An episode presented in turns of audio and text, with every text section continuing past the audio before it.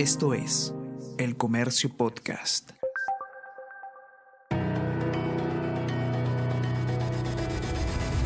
Salud Conciencia con Bruno Ortiz.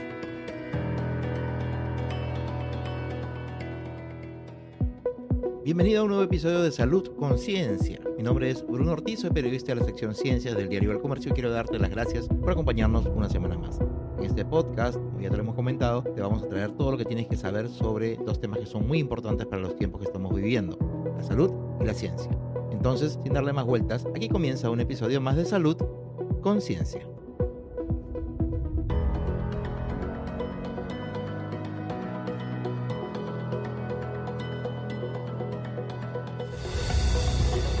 Estás escuchando Salud Conciencia.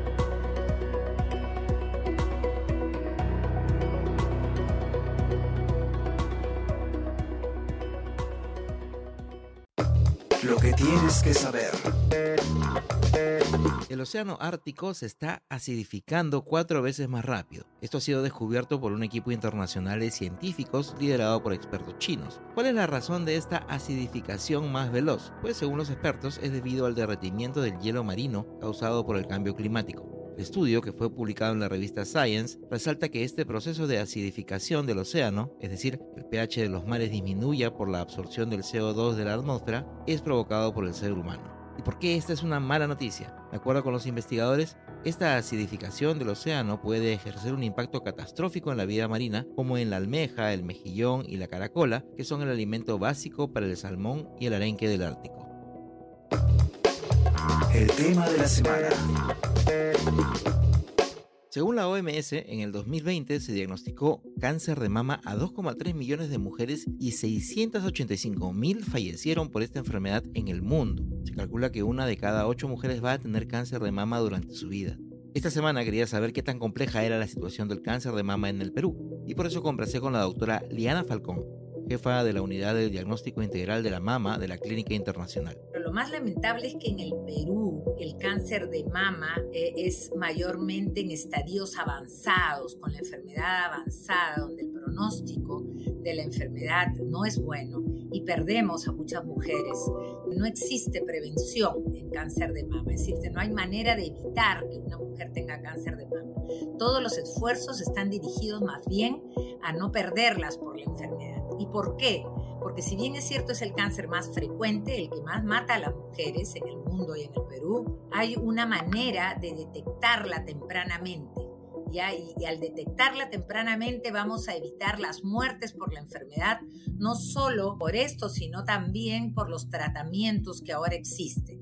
La especialista sostiene que esta situación es la que hace que los médicos utilicen el término detección temprana y eviten hablar de prevención primaria. Y una de las herramientas que se utiliza justamente para esta detección temprana es la mamografía. Sin embargo, en el mundo hay posiciones encontradas con respecto a desde qué edad debería empezarse a usar, cada cuánto tiempo y otros detalles. La doctora Falcón nos brinda más alcances al respecto. Ese es un tema hot para los radiólogos. Nosotros estamos tomando en el Perú las recomendaciones del Colegio Americano de Radiología y la Sociedad Americana de Cáncer, ya que eso es importantísimo. ¿Y por qué hay diferencias? ¿Por qué, por ejemplo, en Alemania se dice que a partir de los 50 años, cada dos años? Porque los países desarrollados han estudiado las características epidemiológicas de las mujeres que tienen cáncer. En nuestro país, lamentablemente, nadie ha estudiado epidemiológicamente las características de las mujeres que tienen cáncer de. Entonces tomamos lo que recomiendan los grandes centros como un estándar, que es a partir de los 40 años cada año hay que hacerse la mamografía. Y mira, y aún así, las mujeres no acuden. Acuérdate que somos un país de muchas diferencias educativas, donde este método cuesta en algunos casos y hay que separar dinero de tu canasta familiar si quieres para hacerte una mamografía, donde la mayor cantidad de cánceres de mama son en estadios avanzados, cuando ya no hay mucho que hacer, cuando los tratamientos son costosísimos, cuando eh, las mujeres no se hacen una mamografía porque no sienten nada en sus mamas. Entonces imagínate ese error cuando lo que queremos es encontrar el cáncer, cuando nadie lo toca, nadie lo palpa, cuando no me da ninguna molestia. Eso hacen en los países desarrollados. Desde el 2017, en América Latina, aproximadamente el 13% de muertes por cáncer de mama es en mujeres menores de 40 años. Imagínate, mujeres jóvenes que no están dentro de este programa, inclusive. Tú sabes que los métodos de screening, despistaje o tamizaje es detectar la enfermedad cuando uno da signos ni síntomas. Y obviamente se aplica a una determinada característica de población, como son mujeres en riesgo, que son a partir de los 40 años, que son mujeres, porque los hombres también hay cáncer de mama, pero el hecho de ser mujeres, eh, el solo el 0.01% de hombres tienen cáncer de mama. El hecho de ser mujer nos coloca en riesgo de tener cáncer de mama y así sucesivamente.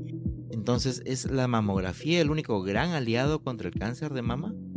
El gran aliado es la mamografía la mamografía convencional que conocemos de hace mucho tiempo. Sin embargo, ahora esta mamografía ha encontrado otros grandes aliados, porque si bien es cierto, la mamografía convencional era un método importante, este no lograba detectar todos los cánceres. Había muchos cánceres que se pasaban, pero era el mejor método. A esto la mamografía ha mejorado técnicamente y ha aparecido la mamografía 3D tomosíntesis, que lograba identificar más del 25% de cánceres de mama infiltrantes sobre la mamografía convencional. Y, además otro aliado más, que es la mamografía con contraste que ha logrado inclusive detectar más cánceres que la mamografía convencional y que la mamografía 3D tomosíntesis. Mira todos los esfuerzos que hace la ciencia para tratar de detectar el cáncer de mama más temprano. Mi mensaje es, a partir de los 40 años en el Perú, y te digo, mi observación es que cada vez en nuestro país tenemos cánceres de mama en mujeres más jóvenes. Primero, a las mujeres menores de 40 años conozcan sus mamas desde los 20 años de edad, examínense, párense frente al espejo, mírenlas y ante la aparición de cualquier tumorcito, cualquier signo, secreción por el pezón, acudan a un lugar autorizado. Yo reciclo. Coincidiendo con las últimas vacaciones escolares de los chicos, quizás en casa decidan salir de viaje. Aquí te dejo 5 recomendaciones para que el impacto en el planeta sea menor. 1. Siempre sal con una botella de agua reutilizable. 2. Ten contigo una bolsa reutilizable para cualquier compra que hagas en el camino. 3. Procura viajar con tus propios artículos de tocador. 4. Evita imprimir tu pase de abordar. Y 5. Procura siempre empacar tus propios bocadillos. El portarretrato. Esta semana tenemos en el portarretrato a María Luisa Aguilar, la primera astrónoma profesional del Perú. Ella nació el 20 de junio de 1938 en Jauja. Poco después llegó con su familia a Lima, donde terminó el colegio. Estudia matemáticas y física en la Universidad Nacional Mayor de San Marcos y luego viaja a Argentina para estudiar astronomía en el Observatorio de Astronomía y Geofísica de la Universidad Nacional de La Plata, se especializó en espectroscopía estelar, atmósferas estelares y estrellas variables. Once años después volvió como la primera persona graduada en astronomía en todo nuestro país. Empezó a trabajar en la Universidad de San Marcos y fundó los Viernes Astronómicos, que años más tarde se convertirían en el Seminario Permanente de Astronomía y Ciencias Espaciales SPACE, institución decana de la promoción académica de América Latina y el Caribe. En 1974, la doctora Aguilar se convirtió en la primera profesional del Perú en ingresar a la Unión Astronómica Internacional, máximo organismo en astronomía en el mundo. Incursionó también en la divulgación científica, colaborando con el suplemento del dominical del diario El Comercio entre 1999 y el 2000. También condujo otros espacios en la radio y la televisión. María Luisa Aguilar Hurtado, la primera astrónoma del Perú, falleció en el 2015 a los 77 años. Glosario médico. Aneurisma. Se le llama así a una zona débil en la pared de un vaso sanguíneo que hace que éste sobresalga o se abombe. Cuando el aneurisma se presenta en un vaso sanguíneo del cerebro, se denomina aneurisma cerebral o intracraneal. Los aneurismas pueden ser congénitos, pero también pueden desarrollarse en el transcurso de la vida.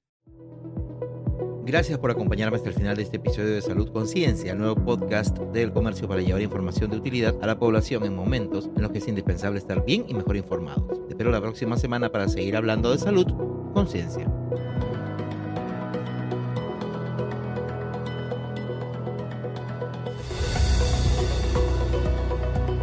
Esto fue Salud Conciencia.